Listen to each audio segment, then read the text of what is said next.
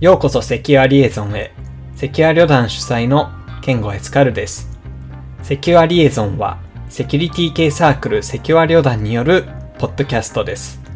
専門性を持つゲストを呼びながら、DNS、クレジットカードなどの一般利用者のインフラ層からホットなインシデント、さらにキャリアの話など様々な話題を提供いたします。感想等をハッシュタグ、英語で Secure、漢字で旅団、あるいはショーノートの Google フォームからいただけると嬉しいです。では、エピソードに入っていきましょう。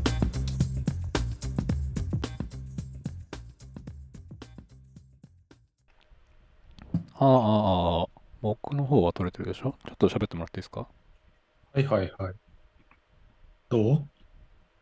うん、大丈夫そう。じゃあ、今週は2人。そうね。ちょちょっとだけ待ってね。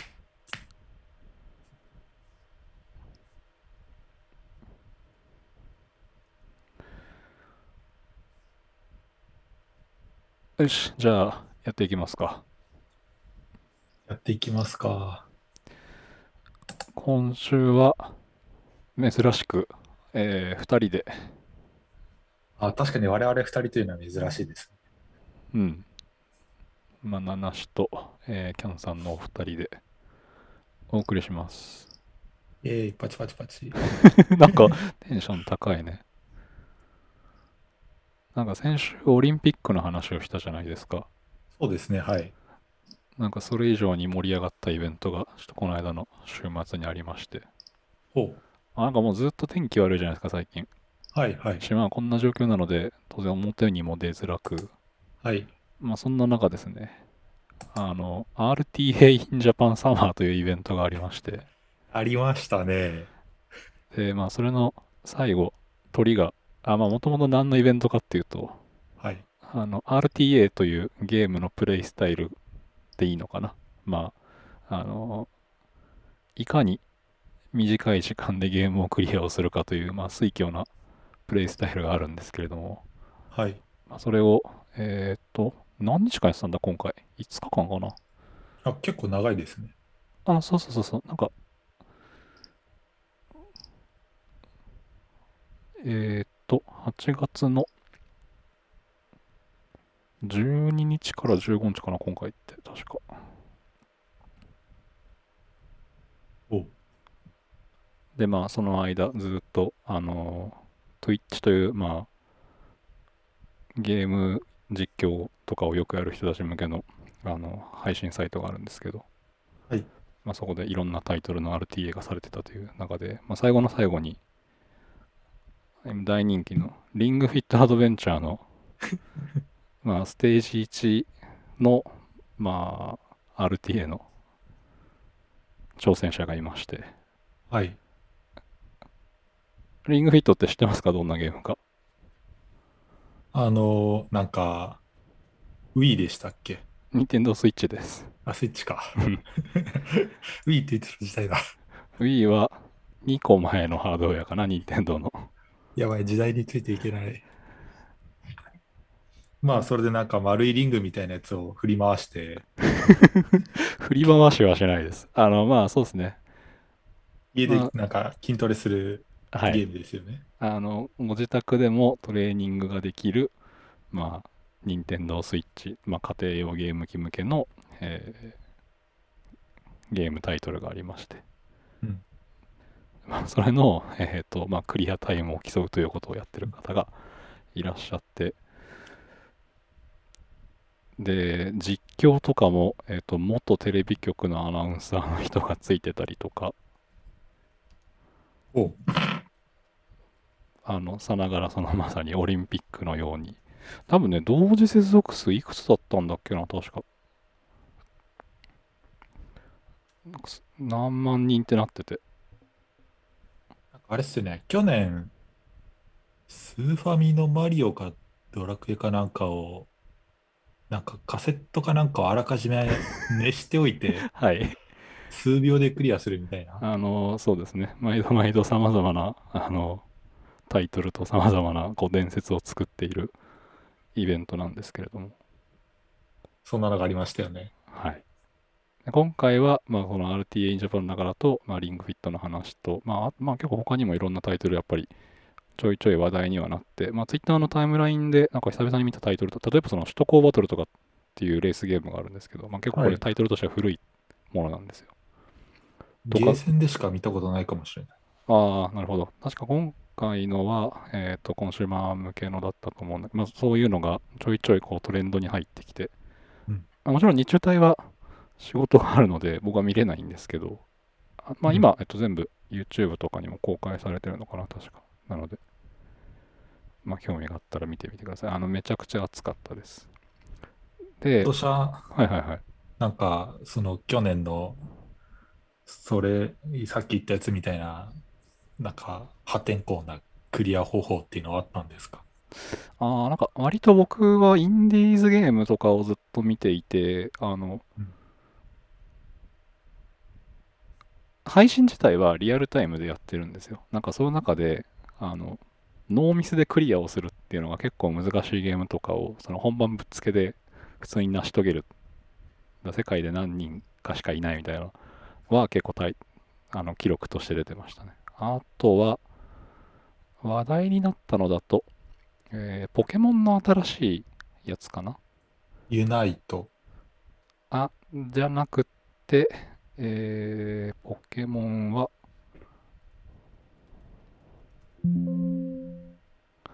ポケットモンスターソードシールドはいはいはい。ソードシールド。はい。の、まあ、えっと、RTA なんですが、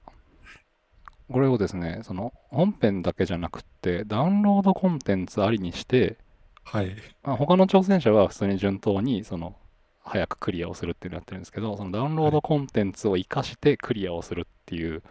結構突飛な攻略方法をした人が、あの伝説のポケモンを先に捕まえに行くっていうので 大盛り上がりしてましたね。それが確か初日だったかな。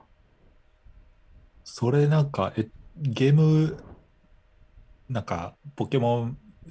今どうなのかわかんない。昔だと最初なんか3匹のはい。ポケモンの中から1匹選んでそこからスタートなわけじゃないですか。はいはいはい。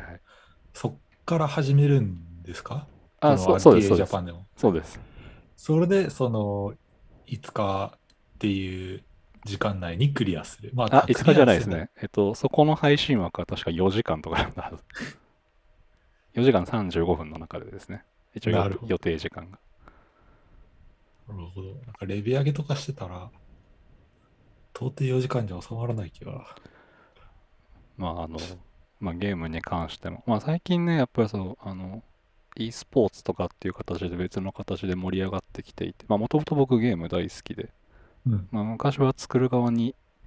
行きたいななんて思っていた時期もあるんですけれどもやはりこう自分の好きなものっていうのは最後まで楽しむ側でいたいなと思ってまあそのゲーム作る方向にはいかなかったんですけどはい。まあまあやっぱこうやってもうなんか盛り上がってくれるのはすごく嬉しいなって思いながら、うん毎年こういうお祭りイベントを楽しみながら、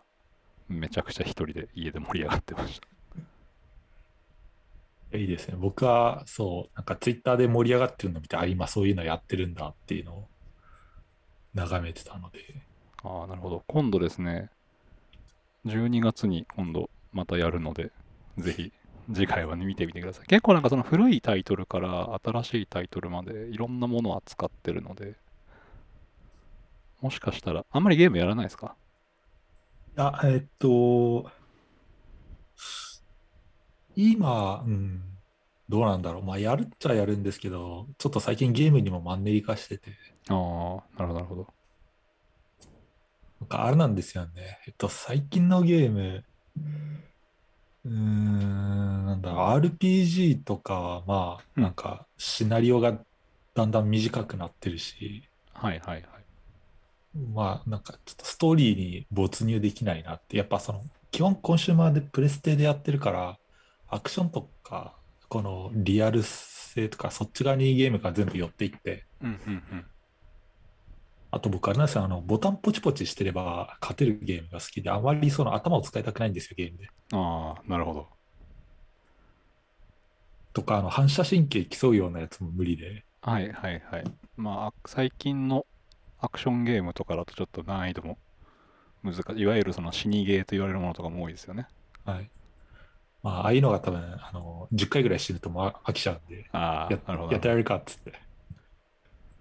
なんか反射神経競うと言いつつさ、自分そこまで良くないから、なんか相手のそのモーション見て、あ、今なんかそれっぽい指動作来たから、次はこの動きだっつって、それに合わせて、こうなんかボタンとか押していくんですけど、うんまあ、その瞬間すごい集中しないといけないわけですよね。はい。なんかもう次何が来るかっていうのをすげえ目を見開いて、相手のなんか細かい動きを見切らないといけないみたいな。うんうんあれがすごい疲れるんですよね。うん。なるほど、なるほど。で、まあ、なんでゲームにまで疲れないといけないねってなって。まあ、それは間違いなく真理ですね。まあなんかそういう緊迫する、なんか緊張感が好きっていう、まあ、なんだろうな、格闘ゲームとか、はいまあ、シューティング系をやる人とかっていうのは、まあそういう緊張感が好きな人っていうのもいますけど、まあ、キャンさんは普段疲れることをやっているので、あの仕事じゃない時までそういう緊張はしたくないと。そうですね、あまり基本、その、できるだけ頭を使って、頭はなんか空っぽにして脳死でやりたいんですよね。ああ、えーっと、わかります。僕もたまにその、疲れたなって思うと、こう、あの、アメリカンなアクション映画を ただただ見て、こう、スクリーンで爆発している様を見て、そう映画も そうなんですよね。なんか、こう、人間関係がとかストーリーがとかじゃなくて、単純になんか、ひた、すら主人公が暴れ回ってるだけの。悪いやつが出てきて、主人公が頑張って、ハッピーエンドで終わるっていう、こう、たまにそういう頭空っぽにしてみたい時もありますよね。あるよねそういうのが結構好きなんですよね。まあ、あと、ゲームって最近、まあ、すごくプラットフォーム側、まあ、さっき言ってた任天堂もそうですし、まあ、ソニーさんもそうですけれどもうん、そのプラットフォームがすごく整備されてきていて、おかげで発売をしたその日の、その発売日、例えば発売日が、まあ、今日であれば、今日の0時から、まあうん、大体その配信系、パッケージじゃなくて、あと配信の場合は0時から大体プレイができるんですよ。うん。でそのタイミングで、えーと昔そのカセットとかで作ってた時って完成させてそのロカセットにロムを焼いてまあえっ、と梱包とかをしてお店に出荷をする、うんでお店が開いたらそこからスタートができるっていう感じだったのがもう今はもうサーバーから配信すれば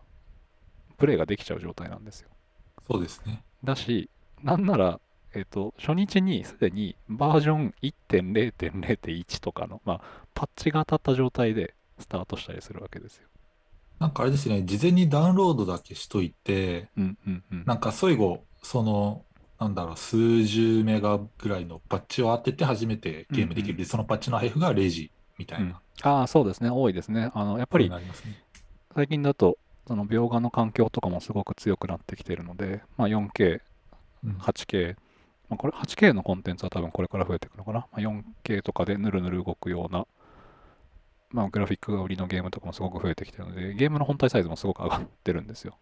ですよね。まあなので、結構その事前ダウンロードみたいなのをさせるっていうのは多いですね。うん。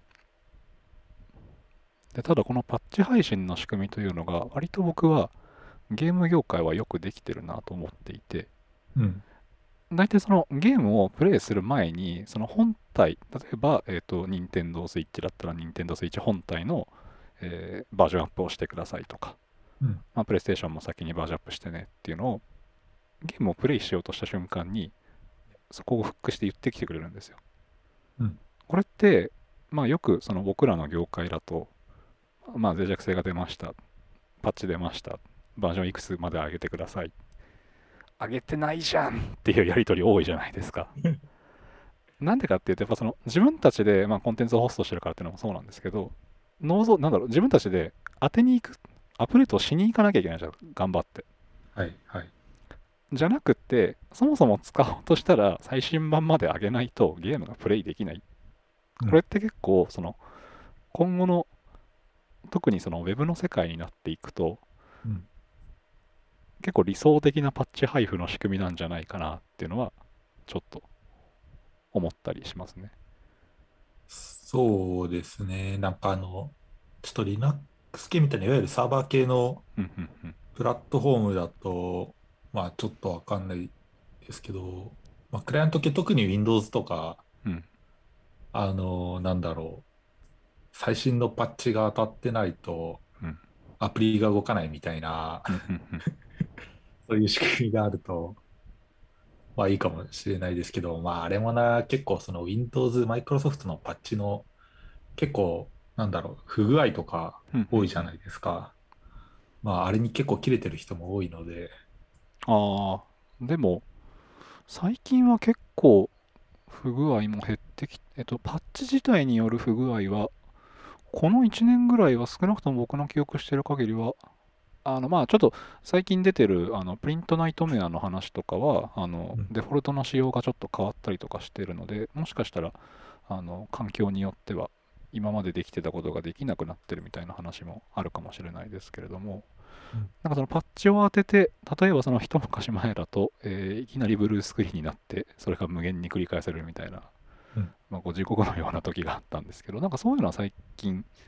仕事ができなくなるような不具合はあんまり見ない気がしますね。そうですね、多分あれなんですよね。そういう人が言うのは、多分独自開発っていうか、パッケージとかのその業務用ソフトウェアが、多分うんうんうん。OS のアップデートで動かなくなるみたいああ、まあ、ありますね。割とあるあるですね。な。まあ、それは OS が悪いのか、それとも OS のアップデートに追従できないアプリ側が悪いのか、うんうんうんうん、なんとも言えないところですが。まあ、うんまあでも、プラットフォームってそういうもんだしなっていう。そうですね。で、やっぱりこの辺をうまくやってるのは Apple で、まあ、彼らは広報互換というものを結構あのドラスティックにうん変える、変えるというか、まあ、ある意味その後ろを見ない。新しいものが出たら、まあ、サポートは、まあ、新しいものとその一つ前ぐらいまでっていうのはまあやってたりするし、まあ、あとそうは、そこんな、あの、Apple にとらわれずに、割とまあ、モバイルアプリとかだと結構、あの、アプリ起動して、やっぱりそのバージョンが低いと、まずはストアに飛んでアップデートしてくださいね、みたいなのも最近ちょっと多いのかな、なんてには思いますね。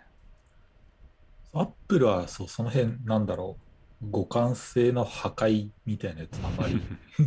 気にしないですよ。なんか、と、例えば今、アップル、まあ、Swift っていう言語でアプリ作れるじゃないですか。はいはいはい。たん3年前か5年ぐらい前かに、その SwiftUI っていうのが、まあ、出たんですけど、iOS13 とかだったかな、確か。はいツイートが出た頃は。はい。えーっと、あれが、確かそう、その時の最新の、あの、SDK を使わないと使えませんと。うんうんただし、その SDK では、その2世、えっと、最新の OS でしか動かないですっていううんうんうん。話で、その当時の2世代前とか、まあ大体、えっと、どこのアプリとか、まあ、アップル自体がですけど、大体2世代前ぐらいまでのうん端末とか OS はサポートするじゃないですか。そうですね。けど、まあ、あの、そういうの出たけど、その、SwiftUI っていうのを使いたかったら最新の SDK を使っしか使わないと使えないです。ただし、それは最新の OS でしか動かないですみたいな、あれは結構なかなかをやるなっていう、はい。あのなんか、そういうのを割と積極的にやってくる。そろそろそんな時期ですよね。多分、えっ、と、iOS が次の iOS と MacOS の新しいバージョンを出すのが多分うん次の秋とかだったかな。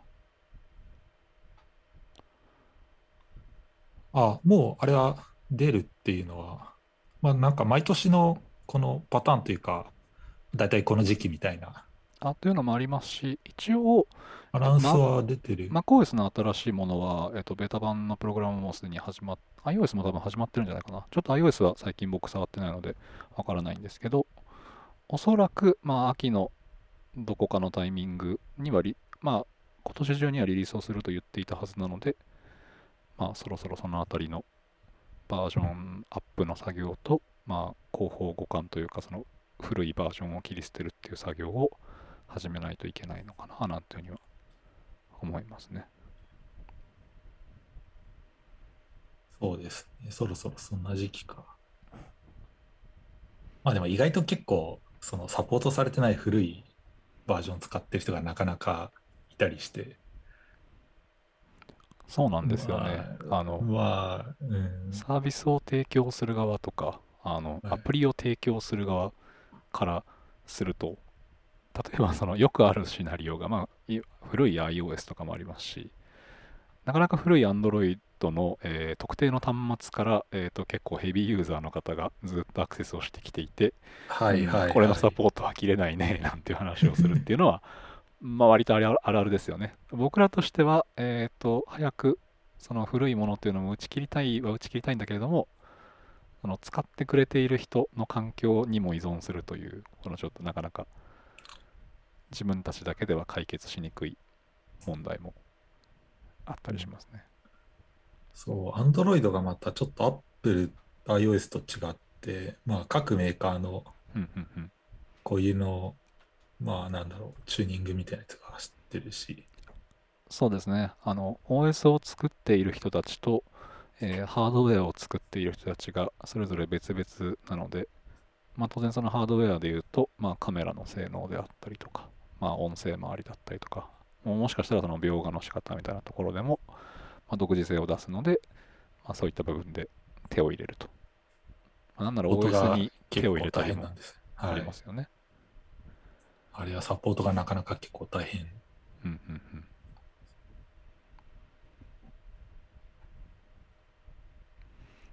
まあそんな中、えーとこのポッドキャストでも、まあ、あのスペシャルゲストを呼んだりとかして取り上げました、まあ、インターネットエクスプローラーのはい。サポートが来年で切れますよというお話があるんですけれども、はい。えーなんと、えー我らが IPA の方でも、えーインターネットエクスプローラーのサポート終了についてというようなお知らせが、えー今週出ていましたと。お見ていない。えー、と、ショーノートの下の方に貼ってあるんですが、えー2021年8月の18日ですね、に、えー IPA から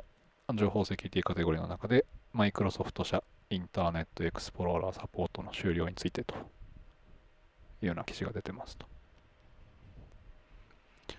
で、えっ、と、まあ、影響を受ける対象と、まあ、求められる対策っていうところで、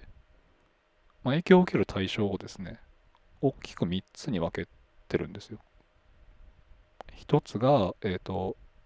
インターネットエクスプローラーのコンテンツの利用者、かっこ一般ユーザー。もう一つが、えーインターネットエクスプローラーコンテンツの利用者のうちの、えー組織の従業員。で最後が、えー IE コンテンツの、えー提供者、えー組織の情報システム担当部門、えーウェブサービス事業者。っていう、このコンテンツの利用者も、えーと一般ユーザーとその会社のな、えー組織の従業員っていうので分けてて、なかなかすごい丁寧にサポサポートというかその補足をしていってるなって思いながら、まあ、こういうのを IPA が出してくれるのは、まあ、参照しやすさだったりとか、まあ、あと結構固めの企業とか社内コンテンツって結構 IE 依存残りがちじゃないですか。はいはい。とかに対しても、まあ、ちゃんとメスを入れてくれているとてもありがたいプレスだなと思って見ていました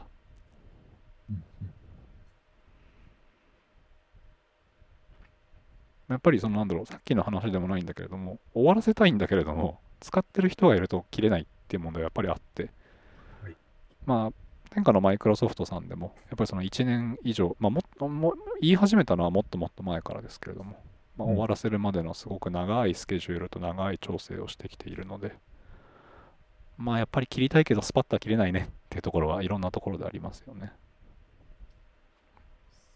そうですね。まあ、この問題、なかなか根が深いというか、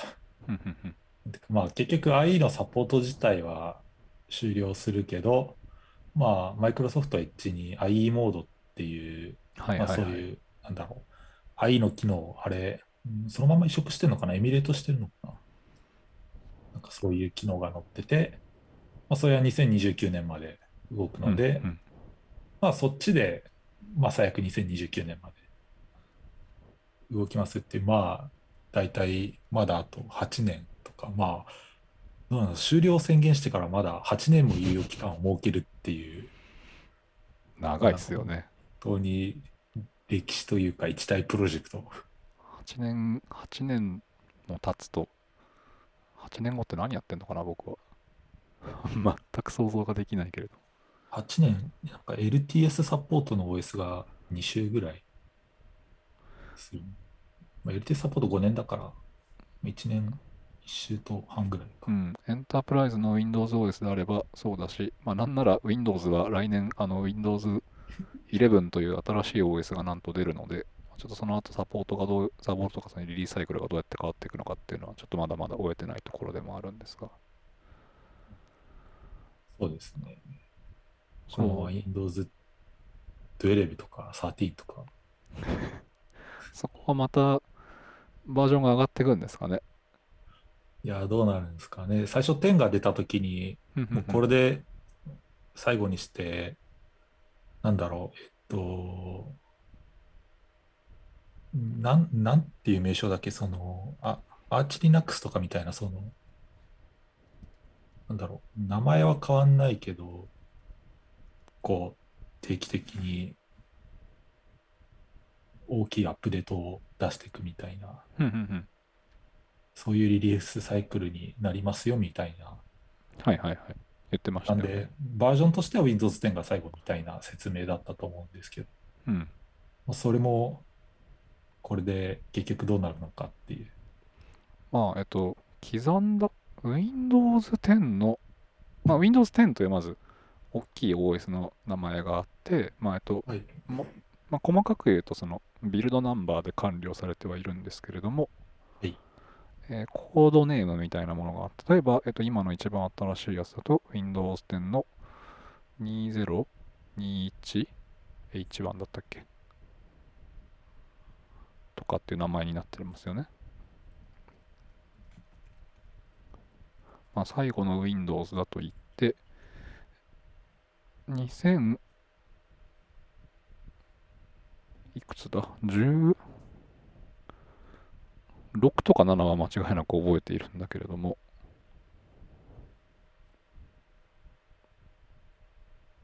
わかりました？その子。いや、なんだかんだで Windows 10という OS もすごく長く使ってきたなと思っていて、まあ実は僕は、まあ今この収録に使ってるパソコンをすでに Windows 11に上げているんですけれども、あ、僕もそうですね。はい。うんうんうんなんだかんだでこの10 Windows 10っていうのも随分長く使ったなと思って。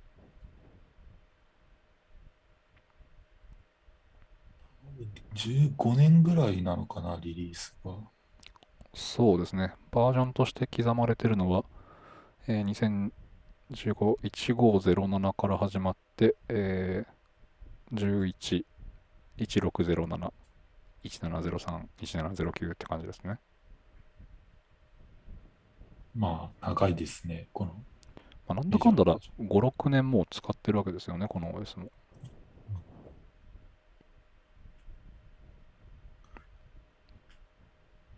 まあ、新しいものを出していきますよっていうところで。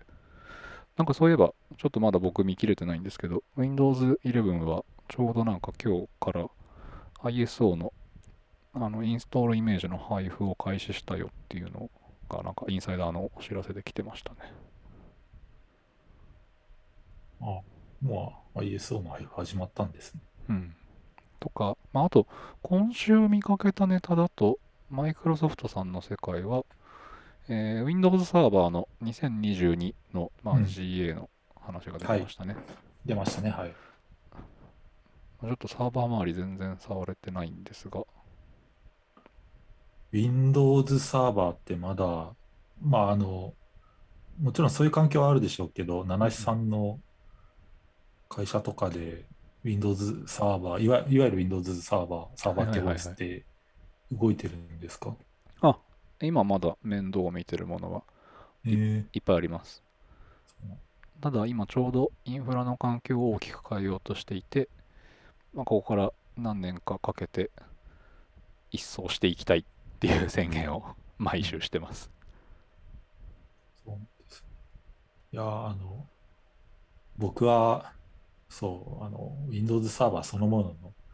運用管理自体はやったことがないので、ああ、なるほど。なんか検証用にそういうドメイン環境を作ったりとかはやりましたけど、はいはいはい。まあ、ちゃんと従業員とか、その、そういう組織とかをあって、その中で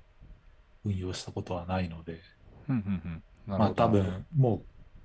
これから一生ないんだろうなっていう。まあ多分これからオンプレミスでアクティブディレクトリを立て構築するっていうことはなかなかないんじゃないかなとは思います。まあ僕がたまたまその新卒で入った会社で一番初めにやらせてもらった仕事がまあそのやっぱ Windows の Active Directory であったりとかまあえっと当時は Exchange Server というものでその社内のメール環境の面倒を見ていたんですけれどもっていうところで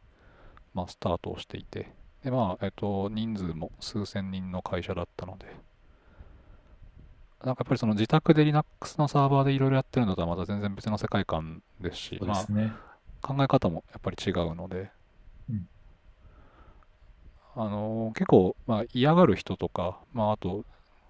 ちょっとその運用じゃない人だったりするとなかなかイメージつかないと思うんですけれどもアクティブディレクトリというそのプロダクト自体は僕はこれ凄まじく完成度が高いものだなと思ってますしあのマルチマスターなんですよとかの構成が取れるんですよまずはい、できますね。はい。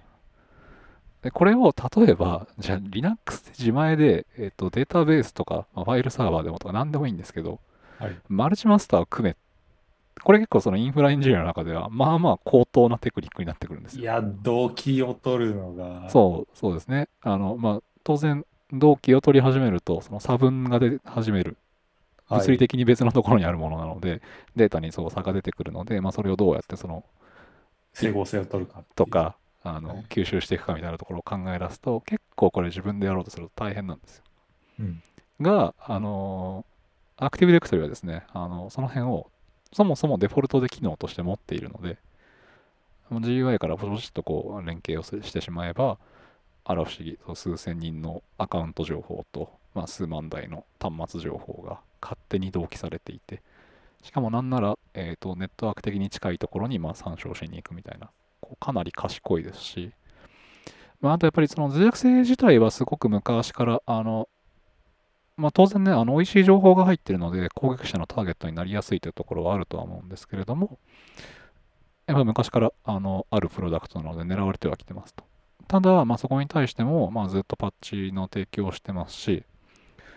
まあ、そもそもやっぱ Windows 2000とかの時代からもう動いてるものなので、これがこの現代まで、それこそ二十何年ですよ。まあ、プロダクトとして生き残ってるっていうのは、これなかなかないんじゃないかなって思っていて、まああのし、まあ、僕自身もすごくエンジニア人生の中ではお世話になったので、まあ、すごく、あの、なんだろうな、尊敬している人です。あ人人？尊敬しているプロダクトですね。そうですよね。おっしゃる通り、なんかその、まあそもそもまず、社内インフラとかの管理運用とかが、まあ割と結構大変だったりするじゃないですか。そうですね。まあアクティブディレクトリに限らず。やっぱりなんだろうな、何十人と人、まあ、例えばそのベンチャーであの10人ぐらいで始めてる時って、多分人間が頑張れば、なんとなくそのアカウントの発行とか、ああ、じゃあやめちゃったので、ちょっとリソース全部消していきますかとかっていうのも、まあ頑張れば1日ぐらいでできるとは思うんですよ。そうですね。これがですね、やっぱその100人、1000人ってこう超えていっても、同じことできるかっていうと、できるわけがないんですよ。はい。なので、まあ、ある程度そういう社内で管理する仕組みっていうのは、まあ必要だよねっていうところはうんありますよね。はい。っていうので、まあ、多分、なんだろう。アクティブディレクトリ、まあ、あの、SNS とか見てると、大体その、負のイメージが強いというか、みんなヘイト貯めてるというか、ありますけど、いや、そう、そもそも製品として、まあ、2000年以前からずっと存在してて、いまだにこう使われててインフラになっているサービス、プロダクトって、なんかもうそれだけですごい歴史がありますし、うん。まあ実際にその社内インフラの中枢を担ってやってきているだけで、なんだろう、そう、純粋にプロダクトとしてすごいですよね、そそういうところ。んしなんかこれから自分がそういう20年30年と使われるものを作れるかって言われるとなかなかこう想像がつかないのでうん。まあそういうところでも本当にすごいプロダクトだなというふうに思ってますねこれは。まあ、そうなんですね。ただでまあやっぱりそのうん。なんだろうなみんながそのヘイトを貯めるというかまあいろいろ思いがある部分っていうのもまあそこはまたそこですごくわかるんですよやっぱりその20年も動いてるものなのでいろんなところがやっぱその継ぎ足し継ぎ足しだったりとか、まあ、ちょっとその仕様的に古いところとかっていうのもやっぱりあるので。で、まあ、使い続けてれば使い続けてるほどちゃんとそういうところも例えばその古い機能っていうのを落としたりとか、まあ、通信方法を変えたりとかって、まあ、お世話をしていかなきゃいけないところもすごく多いので。まあそこはやっぱり苦労はするところなのかなとは思います。ああ、そうなんですよね。まあ、多分、そう。まあ、20年もあると、その、管理者とかも大体何順化して入れ替わってると思うんですけど、うんうんうんまあ、多分そうなった時に、そう、どこにどんな情報があるのかとか、うんこのなんか使ってなさそうな一件、使ってなさそうなアカウントがあるんだけど、これは決して大丈夫なのかどうかとか、その辺のなんか情報がなくて、いや、なんかちょっとよくわかんないアカウントだけが、なんかだんだんと積み重なっていって、そのうちなんかメンテがすごい大変になってくるみたいな、はいはいはい。とかってあるんですけど、なんかそういうのって、なんだろう、アクティブディレクトリの問題じゃないですよね。どちらかというと、そう、仕組みの話というよりは、やっぱりそれを使っている人間側の問題だったりははい。するんですよね。っていう、なんかその辺の問題を、なんか、裏木をアクティブディレクトリにぶつけてるんじゃね？みたいなうん。人もいて、いやー、なんかそれはちょっと運用がおかしいんじゃね？って思ったりすることも、まあまあ、たまにあるって感じですね。見てていろいろ。うんうんうん。いやー、でもあれなんですよね。今、そう、からやるなら多分 Azure Active Directory?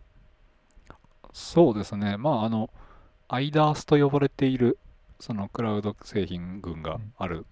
中で言うと、まあ、マイクロソフトさんが持っている Azure AD っていうのは、まあ結構、シェアも多いのかな。けど、なんか、個人的に一つだけ不満があって、ほう。グループポリシーの設定項目が少なすぎない？ああそそこ、ねなんかセキュリティやってると、あそこを結構カリッカリにチューニングしたくなるんですけど、ー、はいはいはい。いやー、なんかこれのち、なんかもう項目にないなっていうのが割と結構、その今までのいわゆるオンプレのうんうんアクティブディレクトリにあったけど、Azure アクティブディレクトリにこの設定項目ねえな、みたいな。うん。うんうんうん。まあそうですね。あの、オンプレミスの時代というのは、例えば、まあ、よくあるのはどういうところだろうな。えーパソコンをつけっぱなしにしていて、あの、自動でその離席をしてる、まあ、パソコン触ってない時間が長いと、まあ、そのスクリーンセーバーをかけたりとか、画面のロックをかけたりみたいな設定が WindowsOS だとあるんですけど、っていうのを、えっと、組織内の端末に対しては同じように、えっと、設定をしてますっていうのを、まあ、グループポリシー、まあ、まさにこう名前の通りで、グループに対して、まあ、そういうポリシーをかけていくための仕組みというのがあるんですけれども、これが、えー、とそのオンプレミスのアクティブディレクトリで動かしていたものを、いざ、えークラウドの環境に移した場合に、そのまま同じように動かせるかっていうと、まあ、意外とそんなことはないですと。なんなら、その制御できる項目っていうのは、えー結構減ってるように見えるうんっていうのはありますよね。そうですね。まあそうですね、あの、キャンさんの言うことも僕もすごく実際に仕事の中でもぶつかるネタではあるので、わかるなと思いつつ、まあちょっと先週も話をしたネタではあるとは思うんですけれども、まあ、どこにその諦めポイントを置くかみたいなところが、はい。ある意味プラットフォーム側で分かりやすくなっているなと思っていて、そうですね。はい。あの、制御をしない代わりに、じゃあ何をしていくかっていうと、その端末の中の状況とかっていうのを、割と今、うまく組み上げると、管理者がリモートからうん、ユーザーに影響を与えないで、今どういうことが起きてるのかとかっていうのは、えーリアルタイムではないんですけど、結構リアルタイムに近い形で取れるようにはなったりもしているので、まあえっと、何かをさせないというよりは、何かが問題かもしれないことが起きたということをまず検知をしなきゃいけないというのと、まあ、検知をした後にちゃんとそこの原因特定までを、えー、としかるべき人が、えーやれるかなっていうところの、まあ、ちょっとシナリオの組み替えをしていくっていうのが、まあ、最近の自分の仕事だったりはしますね。そうですよね。まあなんか、いろんなそういうサービスとか使うんですけど、まあ、まず自分の中で、まあ、こういうことやりたい、こういうことをやらないといけないみたいな、そういう、なんだろう、セキュリティの設定みたいなやつとかチューニングやらないといけないとか、まあ、細かいところまで、ね、管理者の側で見て把握して、どういう状態にするかっていうのを決めないといけないみたいな、割と思考だったんですけど、うんうんうんまあなんだろう、それ割と結構、うん、最近のなんで、プラットフォームによるなっていう、なんか自分の考え方っていうより、プラットフォームの考え方に合わせて自分のその考え方を変えていかないといけないなっていうのを、まあ結構感じた。まあだって、うんプラットフォームによってできることは全然違うんだもんっていう。まあそれもそうだし、あとはあの、まあ、さっきのその管理者がどんどんどんどんその代替わりをしていって、なかなかそのその時の設計思想だったりとかが引き継げなくて負債になりがちみたいな話っていうのは、うんやっぱこのソフ IT ソフトウェア界隈ではずっと問題にはなってきてるわけじゃないですか。はいはい。なので、えっ、と、最近のなんかそのクラウド系になのツールが増えてきて、あの、まあ、そういうのが増えてきたのかなと思ってる一つの考え方が、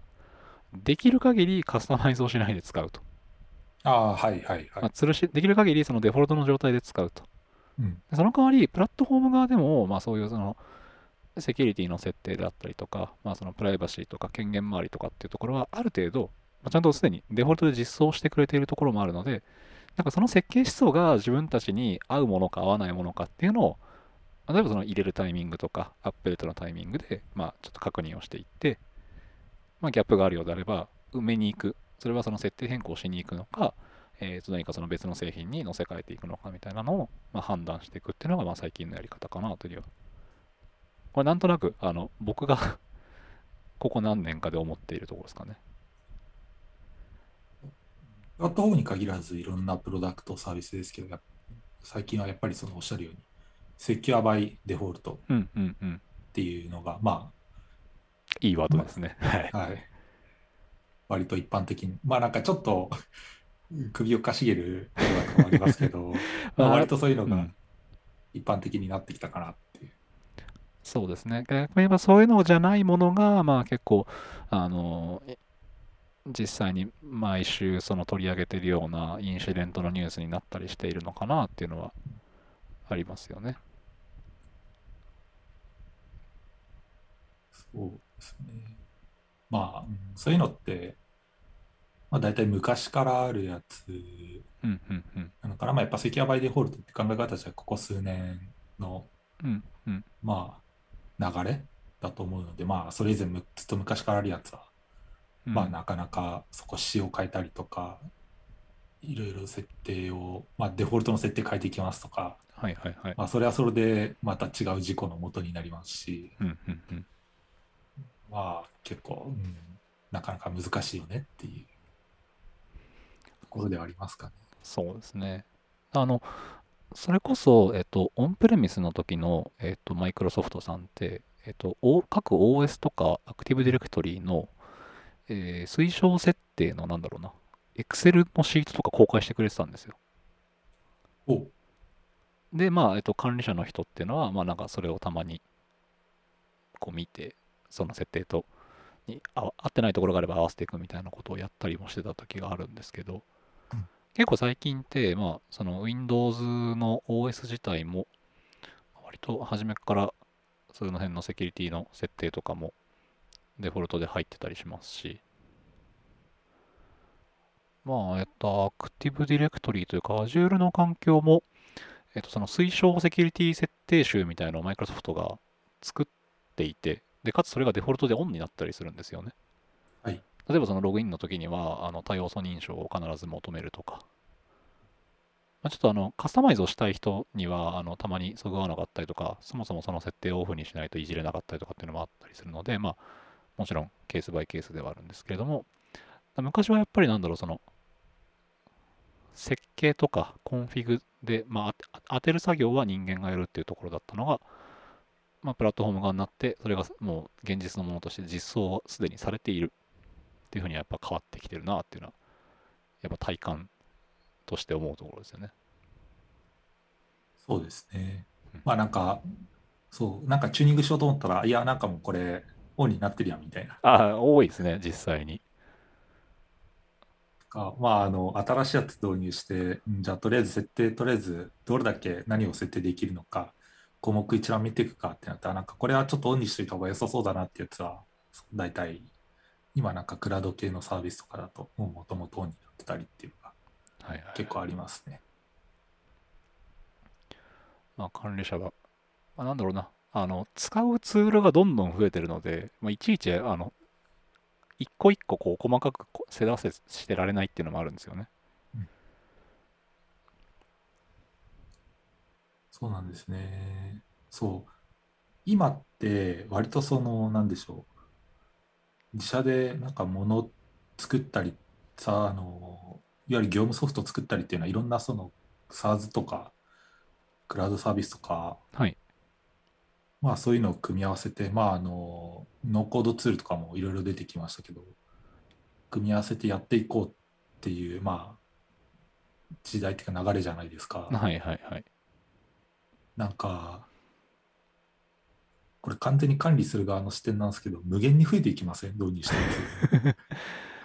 あの、まあ、そうですね、今言ったように、そのツールを管理するためのツールみたいのも、まあ、最近結構台頭し始めていて、はい。まあ、それも、えっと、クラウド間だけが、えっと、できるもの、まあ、得意なものと、まあ、そのクラウドのものと、えっと、例えばその手元のパソコンの中のデータとで連動させたいものとか、はい。あとはまあその古いプラットフォームですかね、そのオンプレミスの資産とかと、えーと何か別のものを連携させるみたいので、まあ、なんかそれぞれによってまたその得意不得意があったりとかして、まあ、なんだろうな、同じ領域のプロダクト、似てる領域のプロダクトみたいなのが増えるみたいなのは、割と起きがちですね。まあもちろん、あの、お金だったりとか、そのメンテナンスに対しては、その人間のコストっていうところもかかるので、あの、まあ、そそこがね、やっぱその人間は無限にいないので、会社の中には。あの、どこにどう、こう割り振りをするのかっていうのは結構その会社の状況、あの、経営的な状況だったりとか、そのに人的リソースの状況によって変わってはくると思うんですけど。まあ多いですよね。多いっすよね。今なんか、このペースでいくと、そのうち破綻するなって フェーズに来てて、ちょっとこれはなんか方針を決めないとダメだなっていう感じになりつつあるんです。うんうんうん。まあ、当然その1ユーザー、その社内で見ても1ユーザーが使うデータの量っていうのも飛躍的に上がってますし、日々触るファイルの数なんていうのもどんどんどんどん増えてますし、あの、一昔前に、あの、社内のアプリ、どういうものを社員が使ってるのか、あの、監視をしようって言って、キャスビーという製品群が流行り、まあ今も流行ってるのかな？だと思うんですけれども、それやりだすと、マジで見切れないんですよね。まあ、当然、その従業員調べ物をするのにも、まあ、ウェブブラウザ立ち上げて、まあ、いろんなウェブサイト見に行きますし、なんなら、そのアプリの中で今度調べるみたいなこともするだろうし、そう、あの、突然話題がちょっと横に飛躍しますけれども、最近 Google で僕検索しないんですよ。おなんか、ツイッターで検索をする方が欲しい情報にたどり着きやすいというか、ああ、まあ、あれ、あの、その、なんでしょう。信頼できるユーザーを、発信者をあちゃんと、そうですね。あの選別できるなら全然ありだと思います。そう、逆に、えっと、ブラウザーとか、えっと、検索エンジンから検索をしたネタが結構、いやー、なんかその上位のやつ、割とひどい。そうなんですよ。本家の、例えばその、本家のドキュメントに一発でたどり着ければいいんですけれども、なんかそれよりは、その誰かが試したブログだったりとか、で、しかもそれがちょっとなんか古いものだったりとかして、なんか、うん、なんか欲しいものが最近手に入りづらくなってるなっていうのもあって、僕はたまたまそのツイッターでかつなんかそのフォローしてる人たちとかが、まあやっぱそういうテックの人が多いので、なんかその人たちのある程度そのフィルタリングが自分の中でされている、えー情報群があって、そこに対して検索をかけるという方が、なんか最近はヒット率が多いなっていうふうに思ってたりします。そうなんですよね。なんかたまに特定のサービス、まあなんかあの、ちょっと調べようと思って検索するうんと、まあなんかそのサービスを運営している会社の中に SEO に強い人がいないからなのか、そうなんか個人のブログの方が上に来てたりするんですよね、公式サイトより。はいはいはい。まあありがちですよね。あれはちょっとマジで、う、うっつって。あとは、僕結構昔から、まあそれこそ検索エンジン自体でも実際やってるんですけど、検索をかけた瞬間に、例えば、あの、有効期間というか、どれぐらいまで遡って記事を探しますかみたいな機能があるじゃないですか。できますね、はい。まず僕一番の始め、もうほぼデフォルトの状態で、えっ、と、直近1年の記事しか見ないんですよ。ほうほう。なんかやっぱその、まあ確かに。新しいものが見たいので,、うんで古いのを調べると結構それこそ今でも2014年の記事とかが引っかかる時もあってもうバージョンも全然違うしなんならそのプロダクトの作り自体もガラリと変わってたりするので使い物にならないみたいなのを引っ掛けることがすごく多いので、なんか最近はそういうタイムスタンプもつけてるんですよねはいはい。なんかこれうまいことそのブラウザーの機能にもっと入り込んでくれないかなとか思っていて、うんあのウェブページってあのニュニュースとかもそうかなあの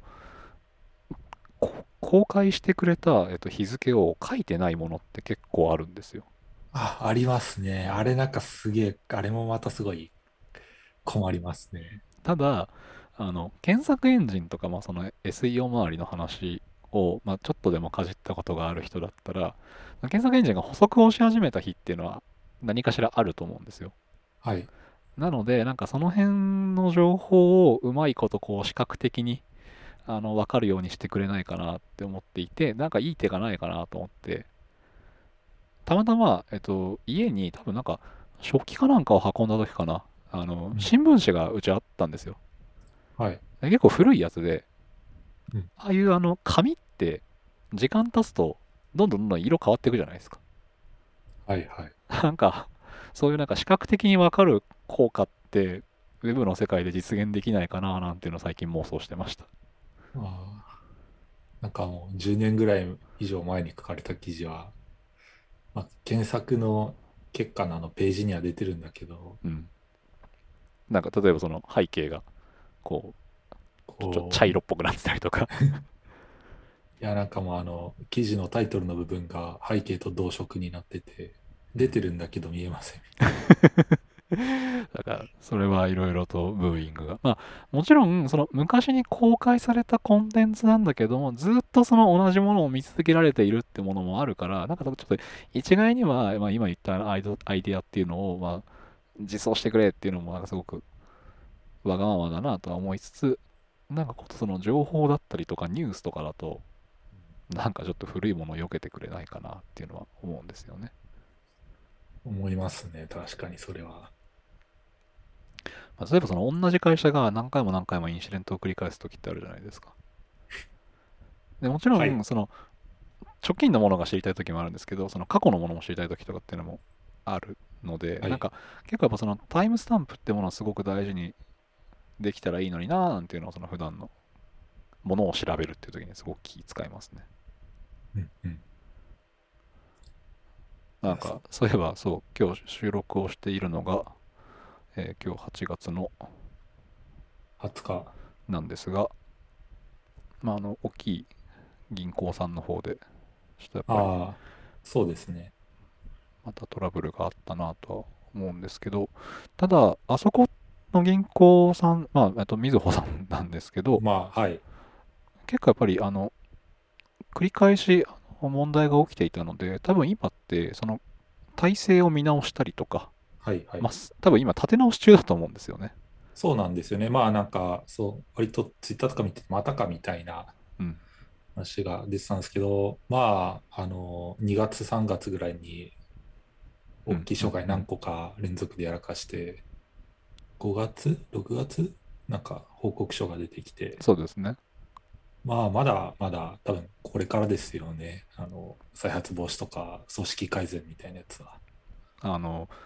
システム的に、まあ、かいまあ、ちょっと銀行なので、システム的に解消するのが容易ではないとは思うんですけれどまあ、も、とは思いますね。それ以上に結構その前回の報告書を読む限り、その社内の文化を変えなきゃいけないなっていうところ、その報告をしづらいとか、その問題があった時にまず対処するみたいなところっていうのが、まあ文化的に今、うまくはないというような話がはい。書いてあったと思っていて、多分そこを変えるのって、そんな1年とかでできる話でもないので、ではないですね。だ今多分もちろん中の人たちは頑張ってるし実際の障害対応とかもしてたんだろうし、まあ、もちろんそういう偉い人たちもそういう組織改善みたいなところに今頭を悩ませている最中でただやっぱりあの良くないものを動か良くないというかその構成的にあのいい状態ではないものを動かし続けると当然不具合というのはやっぱり出るので、うん。まあ、今回のもちょっと原因とかがまだ多分これからまた報告がされるとは思うんですけれども、うん。少なくとも多分その辺の改善をしていないわけではない。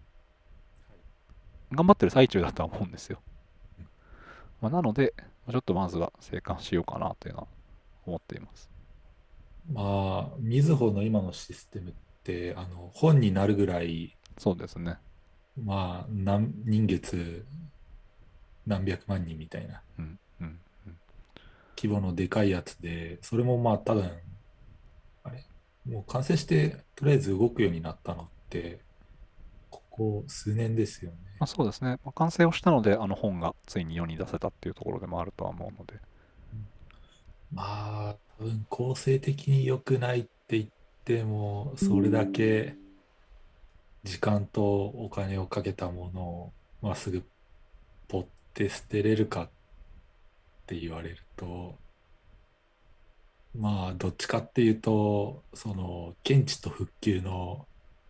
ダウンタイムの縮小に、まあ、なんだろう、力をかけた方が、まあ、コスパは良くなるんじゃないかなとか、まあまあ、ちょっと中のシステムも、あ、まあ、前回の報告書で、とりあえず、なんか、いろいろ、この、こういう仕組みっていうか、こんなシステムがつながっててみたいなやつ出てたんですけど、まあ、あの、概要図だけで、まあ、細かいのは当然出てないんで、うん。まあ、ちょっとどこまでその複雑性があるかわかんないですけど、まあ、ここでまたすぐいきなりシステム作り変えるっていうよりは、そういう現地復旧のところに、まあ、時間をかけた方が、そうです。ね。あの、うん問題が起きて、問題が起きた後にお客さんになんか動きませんって言われるのがやっぱ一番辛い辛いですね。ので、じゃなくって自分たちでまずなんかおかしいかもしれないっていう、その、まず気づく術を、とか気づく時間をすごく短くして、なんなら、まあその対処、正常化していくまでの時間っていうのが早くできると、まあいいんだろうなとは思いつつ、多分その辺は今頑張ってるんだろうなっていうのは思いますね。はい。もちろんそうやって止めると、まあやっぱり会社としては売り上げが上がらなかったりとか、まあ、なんならそのマイナスが生まれるわけじゃないですか。そうですね。なんかそういう面白い調査レポートがちょうど今日出てるなと思って、はいはい、出てましたね。午前中に見ていました。じゃあ、これの話しますか。そうですね。えっ、と、まあ、JNSA という、えーところから、えーインシデントの損害額調査レポートというものが、えー出ていますと。はい。えーサイバー攻撃の脅威及びその対策の必要性については、えー理解の程度に差はあるものの、マスコミによる、えー報道ほか、経済産業省、総務省、警察、IPA などの、えー公的機関団体や、えー JNSA、え NPO 法人日本ネットワークセキュリティ協会の略ですね、えーセキュリティベンダーによる啓発、えー営業活動等により、経営者が経営課題の一つとして認識している状況にあると思われます。えーしかしながらサイバー攻撃を中心としたインシデントが発生した場合に、企業、団体等において、どのような被害が発生するのか、金銭的なインパクトを示した資料は少なく、えー経営者がセキュリティ対策の導入について二の足を踏むといったケースも少なくありません。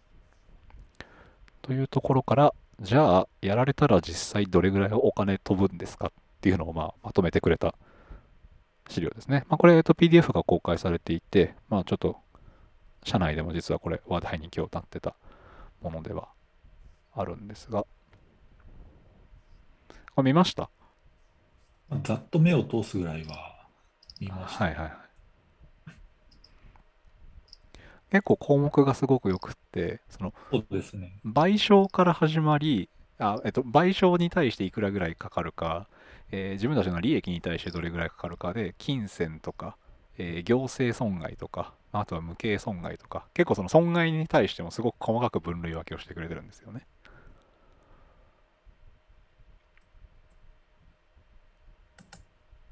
で、あとは、まあえっと、実際に事例としてもいくつか、まあ、あと、えーモデルケースが3つ書いてあって、えーまあ、社内、まあ、小規模な会社で、えーと軽微なマルウェアの感染がありましたというようなケースと、え EC サイトを運営している会社さん向けですね、え EC サイトからのクレジットカード情報等の漏洩に対して、まあ、いくらぐらいの調査費用だったりとか、その顧客対応のためにお金をかけたか、まあ、かかるかみたいなのは、モデルケースを出してくれて、ああとは、えっと一番最後は、えー工場とかも含めた、えっと大規模なインフラを持っているところ、会社さんが、えっとマルウェアに感染した場合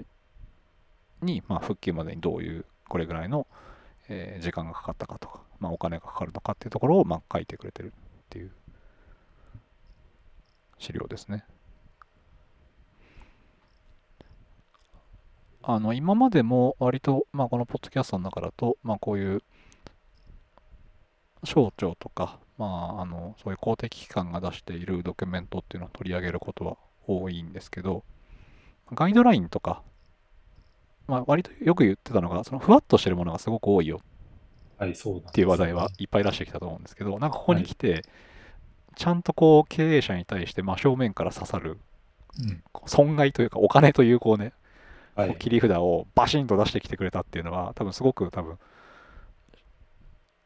いろんな会社の中のエンジニアさんとか、まあ、そのセキュリティ担当の方だったりとかは、あの強い味方になるドキュメントなんじゃないかなと思って今回話題に挙げました。なんかあれですね、この前、えっと、アメリカでダークサイドにパイプラインの会社がやられた時も、あのホワイトハウスが、はい。その、なんだろう、オーダー、大統領オーダーみたいなやつ出してたじゃないですか。なんかあれの中身もですけど、最近なんかこういう、なんでしょう、えっと、いろんなフレームワークとか。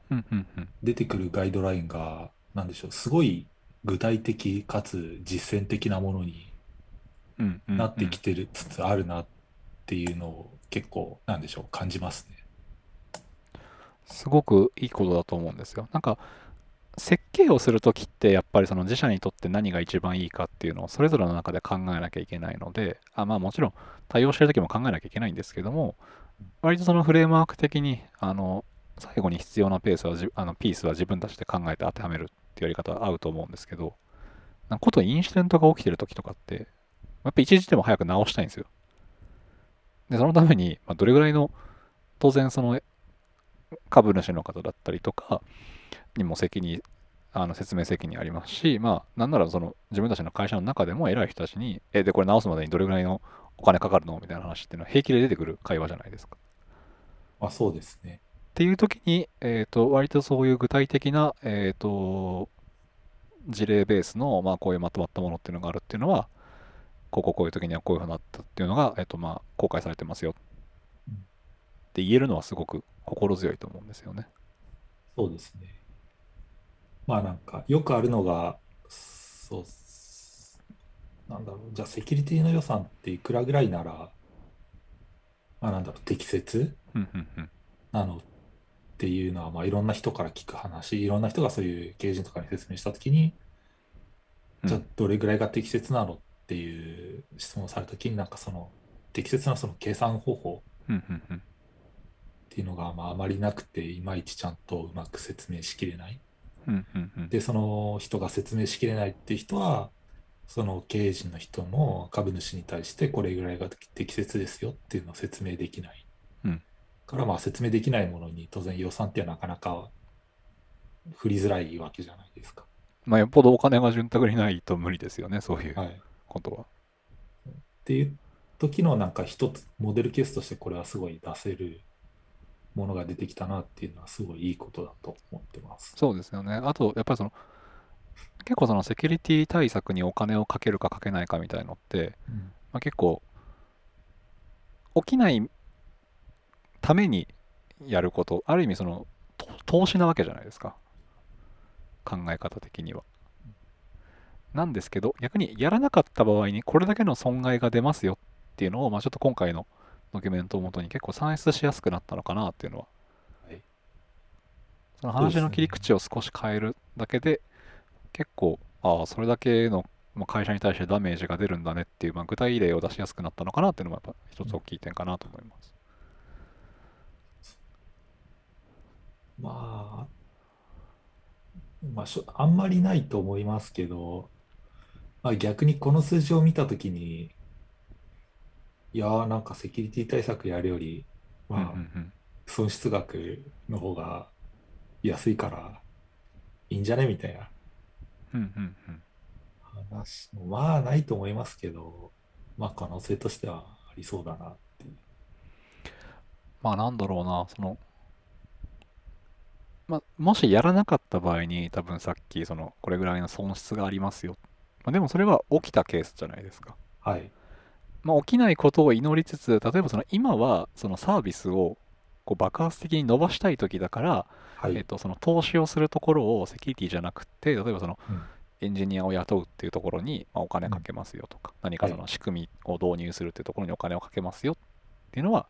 まあ、これは本当にそのか会社の中での経営における判断だと思うので、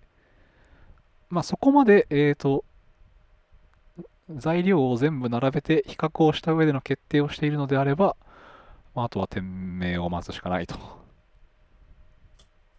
そうですね。いうふうになりますかね。なので、まあ、結構その、あのーセキュリティのエンジニアとして仕事をしていると、まあ、ダメなものは直さないといけないです。で、割とその強めの言い方をすることもあるんですが、そうは言っても、会社としては売り上げを上げなきゃいけないし、そのサービスを展開し続けなきゃいけあの、お金も入ってこないと。うんなので、えーと、会社というその大きい単位で考えると、ちょっとまた目線はそれだけではないんだよっていう時は結構ありますよね。そうですね。はい。そうなんですよね。やっぱその、うん、会社っていう目線で考えたときに、まあ他にもいろいろ考えることはたくさんあって、うんうんうんまあどこにいくらかけるのが適切かっていうのは、まあなんだろうな、割と結構気にはしているつもり、今の会社のステージ、まあそれは多分、うん、うちの会社がまあまだいわゆる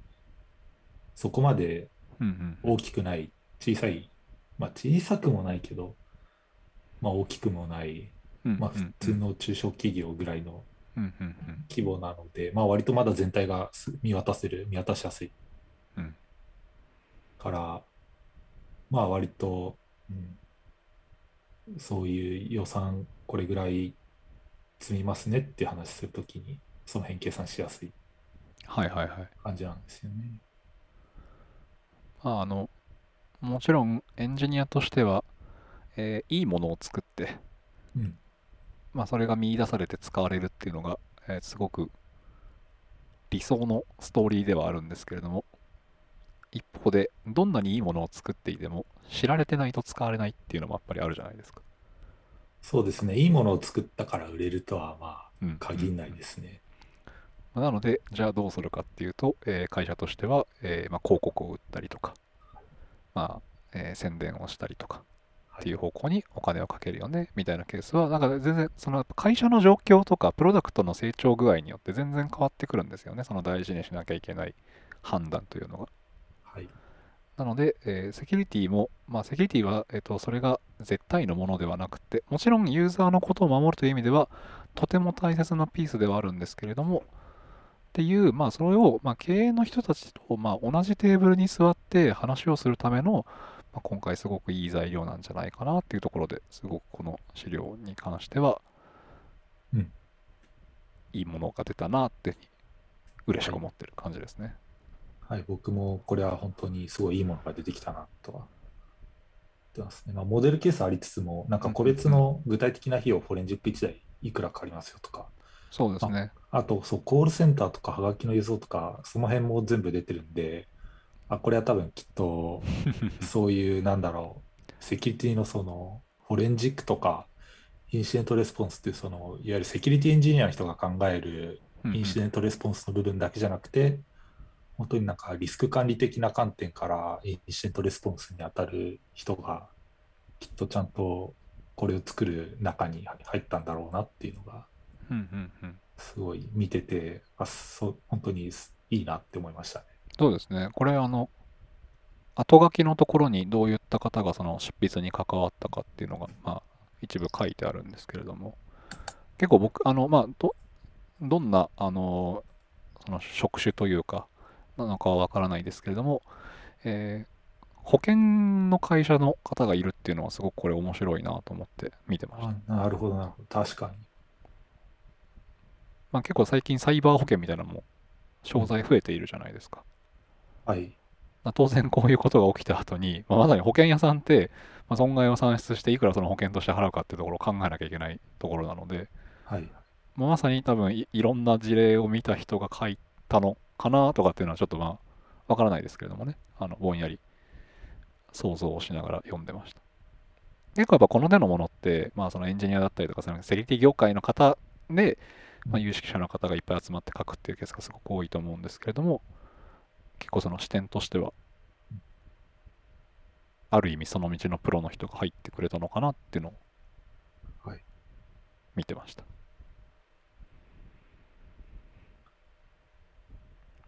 はい、僕も本当にすごいいいことだなって思いますね。はい、これ、あの、ぜひぜひ、あの、これがね、あと無償で公開されているのはすごいなと思っていてうん、あの、ウェブで公開されているので、後で、まあ、ショーノートに貼っておくので、